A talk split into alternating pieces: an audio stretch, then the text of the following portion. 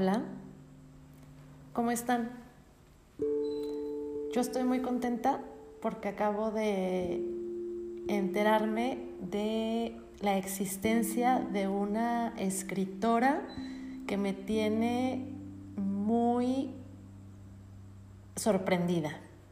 No la conocía, eh, para los que no la conozcan, pues les voy a, platicar lo que investigué el día de hoy de ella. Em, la verdad es que tiene una historia muy completa, tardaría mucho explicándoles toda su vida y lo resumí como siempre para ustedes en las partes que más me interesaron.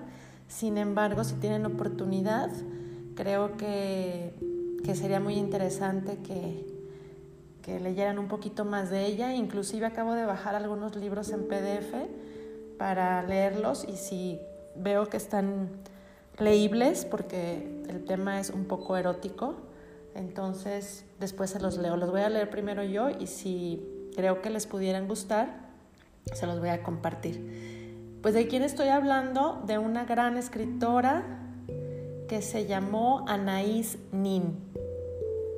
De hecho, por ahí en algunas de mis investigaciones leí que, no sé si se acuerdan, que había un, un perfume, no sé si todavía exista, que es de la marca Cacharel, que se llamó o se llama Anaís Anaís.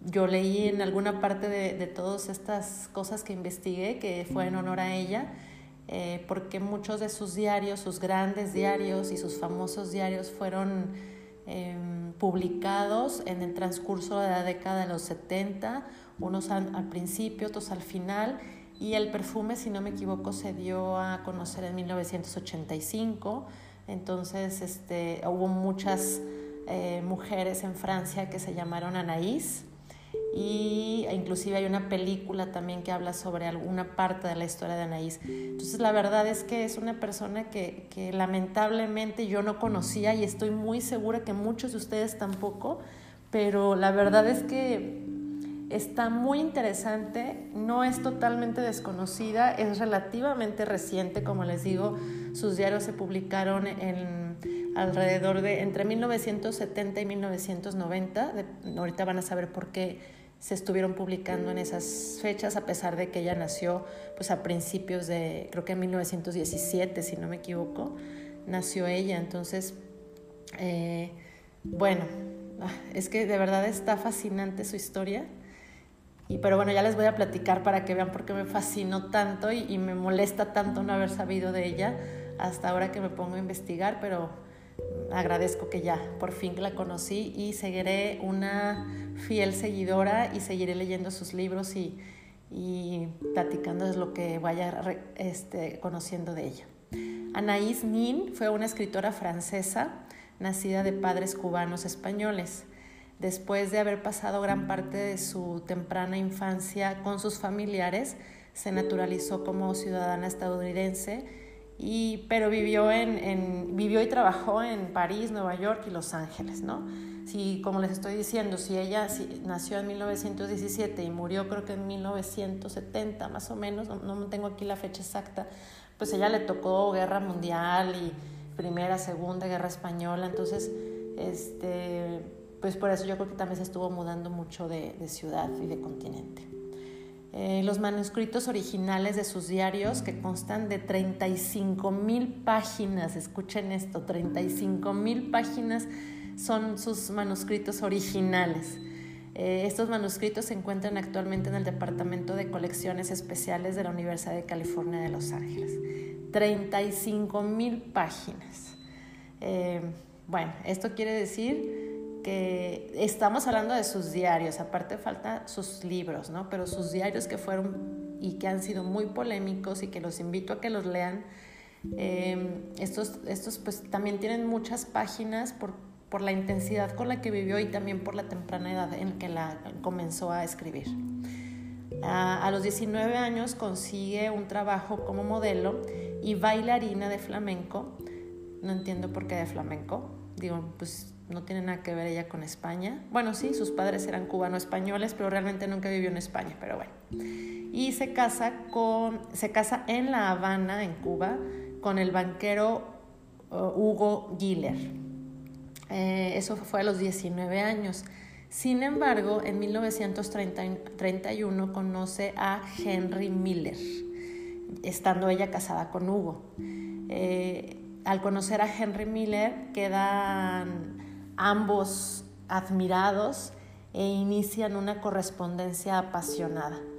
Em, se convierten en amantes y aunque años después dejaron de serlo, mantuvieron contacto por medio de cartas por el resto de sus vidas. Y aparte, eh, lo más controversial de este asunto, aparte de que era amante de, de, Henry casada con Hugo, también fue amante de June Miller, o sea, la esposa de Henry Miller. O sea, andaba con Henry, andaba con June y aparte tenía a su esposo. De hecho, la película que les estoy diciendo que, hay habla precisamente de esta etapa de su vida en que anda con, con el, el esposo y la esposa. O sea, Henry y June tienen el mismo o la misma amante. Bueno, en 1939 emigra a Estados Unidos, a Estados Unidos y ahí se convierte en la primer mujer que publica relatos eróticos. Esto es en 1939. En 1955, escuchen esto, se casa por segunda vez con Rupert Paul, sin haberse divorciado de su primer esposo Hugo. ¿Escucharon? O sea, se va a Estados Unidos junto con, con su esposo Hugo, conoce a Rupert y se casa también con Rupert. Por años, Nin mantuvo una doble vida, dividiendo su tiempo entre una modesta casa con Rupert en Sierra Madre, California, y un opulento departamento con Hugo en Nueva York. Nin nunca se divorció de, Hugo, quien toleraba los affairs de su esposa. Eh, de acuerdo a lo que he leído, pues definitivamente Hugo sabía de, los amantes que tenía eh, Anaís sin embargo, la quería tanto que él no podía vivir sin ella. Y eh, Anaís, pues tal vez sí lo quería, pero creo que lo que más le, le importaba de Hugo para Anaís era pues la solvencia económica, el estatus que le significaba a Anaís estar con un banquero tan importante como Hugo y la vida y las relaciones que le proporcionaban. Em, pero bueno, este, trataba de ser discreta con sus, con sus relaciones para que no se diera cuenta Hugo. Pero pues después de tantos, que ahorita les voy a platicar, ya les platiqué algunos, pues creo que era inevitable que se, por lo menos se la soliera, ¿no? Em, entonces, eh, Nin, como les decía, nunca se divorció de Hugo, quien toleraba los affairs de su esposa, incluido el que tenía con, con Rupert.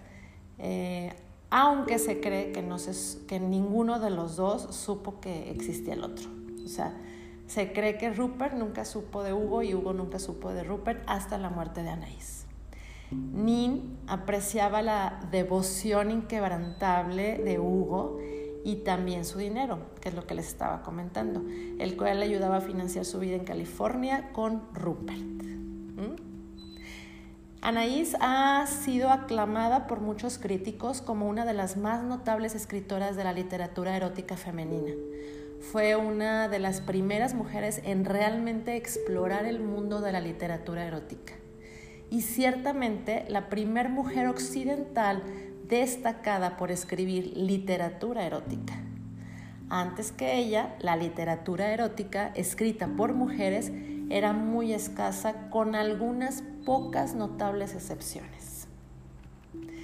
Anaís Nin dejó instrucciones precisas a Rupert, su último esposo, y Albacea de no publicar los famosos diarios en su totalidad, sino hasta la muerte de su esposo Hugo por discreción, puesto que este fue su esposo, compañero inseparable y protector durante las décadas de los 20 y los 30 en París, época en la cual desarrolló parte fundamental de su trabajo literario.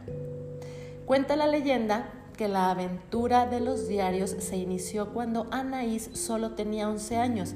Es por eso que también se cree que fueron tantísimas hojas, ¿no? Eh, páginas.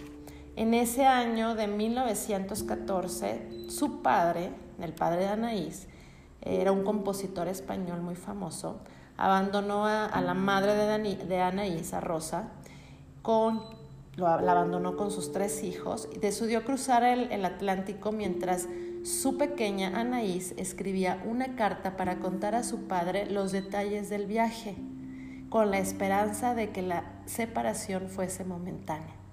Sin embargo, el padre de Anaís nunca regresó y Anaís lo volvió a ver hasta el verano de 1933. O sea, aproximadamente 2000, 1914, 24, 20 años después aproximadamente lo vio. Y se dice en uno de sus diarios que aparentemente cuando lo reencontró, pues tuvo ahí una relación con su padre y de hecho por eso hay uno de sus diarios que se llama Incesto. Eh, algunos de los hermanos de Anaís dicen que no es cierto, Anaís lo dice en sus diarios que sí. Eh, los diarios fueron publicados, publicados parcialmente en 1966, es lo que les decía, que una parte de los diarios empezó a publicar y poco a poco se ha ido este, saliendo más más a la luz estos diarios. Tengo entendido que ya salieron todos, no sé si todos estén ya este, traducidos. Tengo entendido también que el más reciente que, se, que, salió al, público fue el de Venus. Se llama, ahorita les digo exactamente uno de Venus, que es completamente erótico, que salió a la venta en 1988. Los diarios fueron publicados, como les decía, parcialmente en 1966. Eh, un hecho feliz para la difusión de esta obra fue que en 1988, aquí está el dato, ya me acordé que sí lo había visto en algún lugar, se publicó completo el diario. ¿sí? Eh, en torno a la vida de Anaís se ha forjado un gran mito, el de la protectora del arte y los artistas principalmente a partir de que conoce a Henry Miller. Ayudaban a otros escritores a, desarrollar su arte. Sin embargo, cuando sus propios medios económicos fueron insuficientes para apoyar a los jóvenes escritores, quiso la casualidad que apareciera milagrosamente un coleccionista de libros solicitándole a Henry Miller, o sea, el amante de Anaís, que escribiera para él cuentos eróticos. Miller empezó a hacerlo por diversión pero luego todos los amigos necesitados se reunían y contaban historias verdaderas o falsas y fabricaban con, ella, con ellas el material requerido por el mecenas, quien pagaría generosamente a dólar la página. Sin embargo, y a pesar de haber trabajado muy duramente en este proyecto, Anaís lamentaba que el coleccionista insistiera en pedirles menos análisis, menos filosofía, menos poesía. En los cuentos que le hacían llegar, pues ellos se centraban mucho en la cuestión erótica. Y este mecenas que les pagaba por esos relatos quería algo más descriptivo. Eh, Anaís hubiera deseado que el inesperado mecenas comprara toda su obra sin distinción de temas, pero este siempre deseaba una mayor descripción de hechos propiamente físicos o sea, más pornográficos. Y eso no era el estilo de Anaís. Eh, en las páginas de su diario, Anaís expresa su descontento al reflexionar que la enunciación de relatos estrictamente descriptivos, en lugar de aumentar el placer, lo disminuye. Y decide enviarle una carta que, que se las voy a leer porque me encantó, se las voy a leer muy lentamente para que la reflexionen se la envía en diciembre de 1941 y aquí está un pedacito de esa carta, por supuesto. Ahí les va. Querido coleccionista, le odiamos. La sexualidad pierde su fuerza y su magia cuando se hace explícita, automática, exagerada, cuando se convierte en una obsesión mecánica.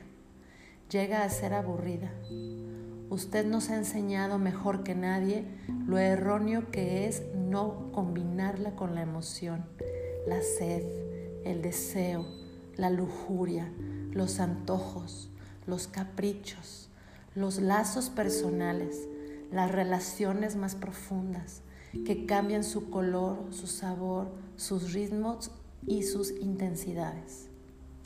No sabe usted lo que se pierde con su análisis microscópico de la actividad sexual y la exclusión de todo lo demás, sin el combustible que lo enciende, lo intelectual, lo imaginativo, lo romántico, lo emotivo. Es todo esto lo que da a la sexualidad sus sorprendentes texturas, sus sutiles transformaciones, sus momentos afrodisíacos. Usted reduce el mundo de sus sensaciones, lo está marchitando, lo hace pasar sed, lo deja sin sangre. No hay dos pieles que tengan la misma textura, ninguna tiene la misma luz, ni la misma temperatura ni las mismas sombras, ni tampoco el mismo gesto, porque el amante, cuando está encendido por un verdadero amor, puede recorrer la interminable historia de tantos siglos de cuentos de amor. Una enorme gama, enormes cambios de época, variaciones de madurez e inocencia, perversidad y arte, animales graciosos y naturales. Increíble, ¿no? Esto le escribió Anaís al mecenas que les pagaba a dólar la hoja y que quería más pornografía, menos erotismo, menos poesía. Bueno, después eh, Anaís, como fue muy cambiante en sus emociones y en sus vivencias, este, tiene, empieza a tener una relación con un psicoanalista empieza a acudir a psicoanalistas a raíz de su deseo de conciliar todas las matices de su personalidad, de su vida, el sueño, la realidad, el sentimiento y el intelecto, el compromiso y la reserva, la acción y la contemplación, el ser real y el ser simbólico. En el conflicto ella interno entre expresar lo que realmente sentía o ser como debía de ser. Entonces empieza a acudir al psicoanálisis y su primer psicoanalista fue René Alendi.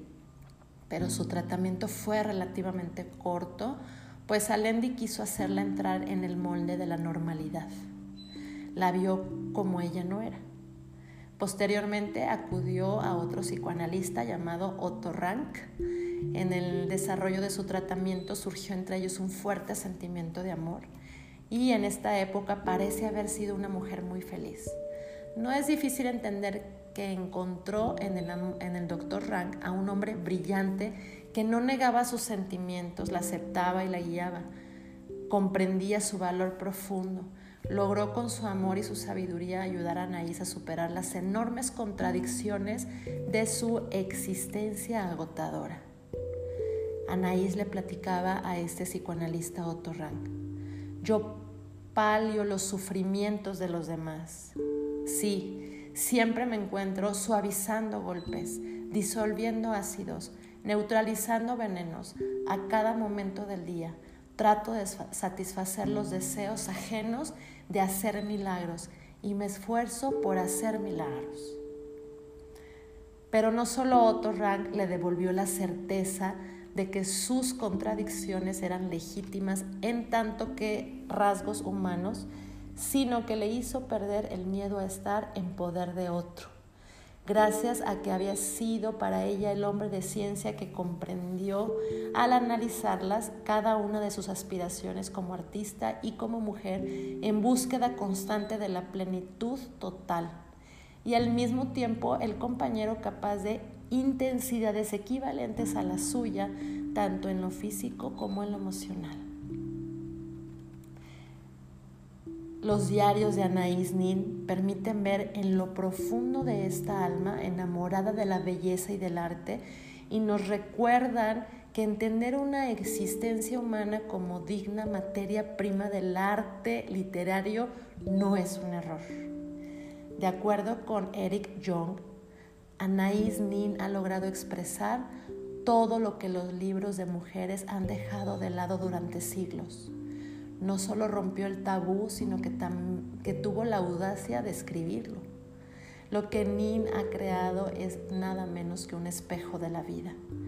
Las fluctuaciones de estados de ánimo, del odio al amor, que marcan nuestra frágil humanidad, son vistas en proceso, como nunca antes.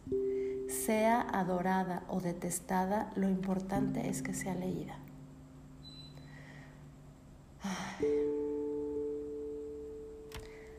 Bueno, para mí me encanta, me encanta esto. Eh, Anaís Nin es el recordatorio constante de que las emociones embellecen la vida, de que si se emprende la búsqueda del significado de cada acto de nuestra vida, con el paso del tiempo saldremos enriquecidos. Seleccioné algunas frases, la verdad es que son nada en comparación de lo que merece Anaís Nin. Y, pero pues no los quiero enfadar, me gustaría que si realmente se sienten tan apasionados por este tema, pues cada quien busque más información y no los aburra yo con mis cosas. Aquí les va una de sus frases. Lanza tus sueños al espacio como una cometa y no sabes lo que te devolverán. Una vida nueva, un nuevo amigo, un nuevo amor y un nuevo, nuevo país. Va otra. No puedes salvar a las personas, solo puedes amarlas. Qué equivocado es para una mujer esperar que el hombre construya el mundo que ella quiere en lugar de crearlo ella misma. Mi necesidad, perdón, mi vida se ve frenada por el pensamiento y la necesidad de comprender lo que estoy viviendo. Pensar en Él en medio del día me saca de la vida ordinaria. Quiero arrodillarme cuando la felicidad cae sobre mí como la lluvia recogerla con encaje y seda y presionarla sobre mí de nuevo. Me gusta cómo expresa sus sentimientos, cómo sin temor realmente sabe expresar y escribe la naturaleza humana, lo que es el amor, la pasión, los sueños, el erotismo, las sensaciones, la, la intensidad con la que deberíamos de vivir todos sin tener que aparentar o darle gusto a un sistema que no nos hace felices. Sin embargo, busca siempre ella no lastimar a la gente, o sea, si busca ella expresar su, su vida y su intensidad por ser feliz y por sentir sin lastimar o lastimar lo menos posible a los demás. Tan es así que su esposo Hugo seguramente, imagínense cuánto la debió de haber amado para haber soportado tantos amantes que seguro sabía que tenía. Acuérdense que el primer amante de, de Anaís Nin fue Henry Miller y después de Henry Miller hubo muchos más. Y para terminar esta, este relato, quiero leerles algo que a mí me cautivó. Es una carta que escribió Henry Miller de despedida para Anaís. Fíjense, Henry Miller sabía que Anaís estaba casada, sabía que tenía más amantes y sin embargo, escuchen esta carta, bueno, se las voy a leer y ustedes me dicen cómo la ven. Quiero decir que no puedo ser absolutamente leal, no está dentro de lo que soy capaz. Ah, perdón, bueno, esta es una carta, esta no es la carta de despedida, discúlpenme. Esta es una carta que le escribió Henry Miller y ahorita enseguida les leo la carta de despedida. Esta es una, una de las cartas que le, le escribía Henry Miller. Quiero decir que no puedo ser absolutamente leal. No está dentro de lo que soy capaz. Me gustan las mujeres o la vida demasiado. No sé cuál de las dos cosas. Pero ría, Anaís. Me encantaría oírte reír. Eres la única mujer que tiene un sentido de la alegría una sabia tolerancia. No, es más, parece que me instas a que te traicione, por eso te amo. ¿Y qué es lo que te lleva a hacer eso? El amor. Es hermoso amar y ser libre al mismo tiempo. No sé lo que espero de ti, pero es algo parecido a un milagro. Te voy a exigir todo, hasta lo imposible, porque me animas a ello. Eres realmente fuerte. Me gusta incluso tu engaño, tu traición. Me parece aristocrático. ¿Suena inapropiada la palabra aristocrático en mi boca? Sí, Anaís. Pensaba en cómo traicionarte, pero no puedo. Te deseo, quiero desnudarte, vulgarizarte en poco. No sé, hay algo en ti que no puedo superar. No sé lo que me digo. Estoy un poco bebido porque tú no te encuentras aquí conmigo. Me gustaría dar una palmada y voilà. Anaís, quiero que seas mía, usarte, follarte, enseñarte cosas. No, no siento aprecio por ti. No lo permita Dios. Tal vez quieras quiera hasta humillarte un poco. ¿Por qué? ¿Por qué? ¿Por qué no me arrodillo ante ti y te adoro? No puedo. Te amo alegremente. ¿Te gusta eso? Y querida Anaís, soy tantas cosas. Ves solamente las cosas buenas ahora, o al menos eso es lo que me haces creer. Quiero tenerte al menos un día entero conmigo. Quiero ir a sitios contigo, poseerte. No sabes lo insaciable, insaciable que soy, ni lo miserable, además de egoísta. Me he portado bien contigo, pero te advierto, no soy ningún ángel. Pienso principalmente que estoy un poco borracho. Me voy a la cama, resulta demasiado doloroso permanecer despierto. Soy insaciable. Te pediré que hagas lo imposible no sé lo que es. Probablemente tú me lo dirás. Eres más rápida que yo. Me encanta. Anaís me vuelve loco. A tu manera de pronunciar y tu manera de pronunciar mi nombre. Dios mío, parece irreal. Escucha, estoy muy ebrio. No soporto estar aquí solo. Te necesito. ¿Puedo pedírtelo todo? ¿Puedo? ¿Verdad? Ven enseguida y fóllame, descarga conmigo, rodéame con las piernas, caliéntame. ¡Wow! Esto le escribe Henry Miller en una de sus cartas que se escriben toda la vida. Bueno, oh. bueno. Y aquí les va ahora sí la carta de despedida de Henry Miller para Anaís. Escuchen por favor. ¿Qué son las despedidas sino saludos disfrazados de tristeza? Lo mismo que el deseo y el placer de verte mientras te desnudas y te envuelves en las sábanas. Nunca has sido mía, nunca pude poseerte y amarte. Nunca me amaste o me amaste demasiado o me admiraste como la niña que toma una lente y se pone a ver cómo marchan las hormigas y cómo en su esfuerzo inacabable y lleno de fatiga cargan enormes migajas de pan. ¿Qué son aquellas noches lluviosas en medio de la cama de un hotel? ¿Qué el recuerdo de nuestros pasos por la calle, en el teatro o en la sala de conciertos? ¿Qué son los recuerdos de los celos y de tus amantes y de June y de mis amantes? Anaís, no creo que nadie haya sido tan feliz como lo fuimos nosotros.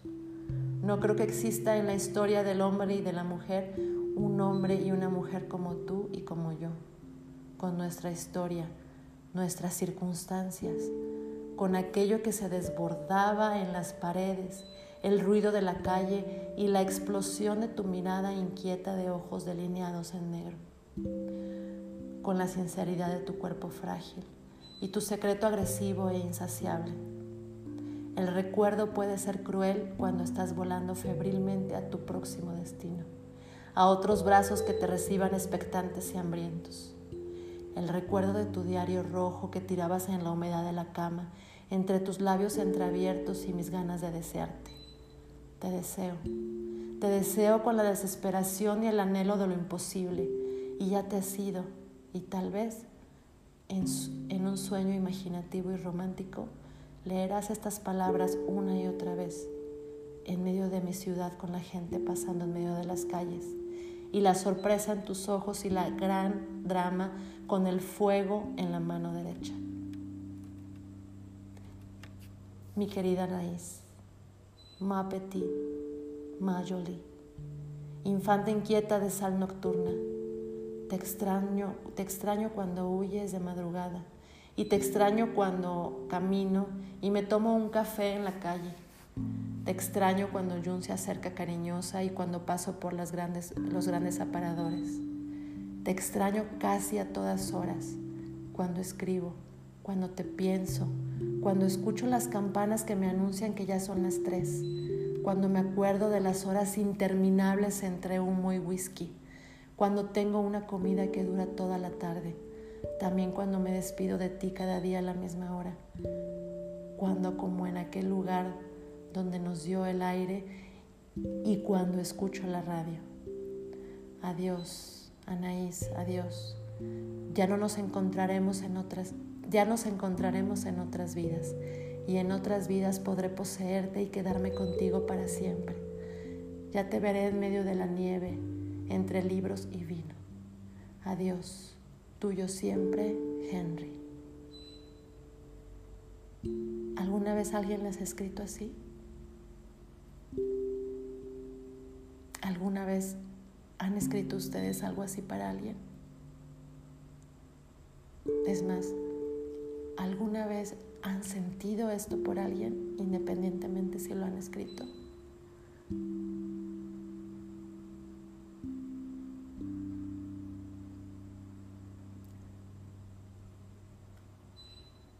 Me quedo sin palabras y les deseo y me deseo que encontremos la forma de vivir con intensidad. Porque eso venimos aquí al mundo a vivir, sentir con intensidad. Y eso no quiere decir que sean solo momentos buenos. También los momentos malos hay que vivirlos, disfrutarlos, aprender y buscar siempre cómo seguir disfrutando y apreciando la vida. Y les deseo y me deseo que al final de nuestras vidas encontremos este sentimiento de amor, de deseo y de pasión en una o en muchas personas, así como Anaís lo encontró no nada más en Henry quien escribe esta carta, sino en todos sus amantes. Gracias por escucharme. Les mando un abrazo.